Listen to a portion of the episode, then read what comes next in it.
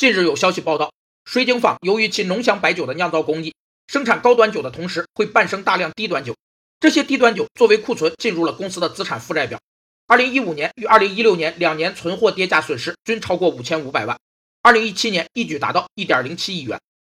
存货跌价损失是指计提存货跌价准备的企业，由于存货遭受损坏，全部或部分陈旧过时，或销售价格低于成本等原因，使存货成本不可收回而产生的损失。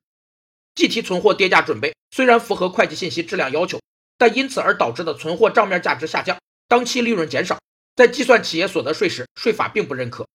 按照税法规定，资产减值在转化为实质性损失前，不允许税前扣除，其计税基础不会因减值准备的计提而发生变化，从而造成资产的账面价值与其计税基础之间产生暂时性差异。其实，市场上低端酒一直面临产能过剩的问题，对于没有低端品牌的水井坊来说。处境就显得更加困难。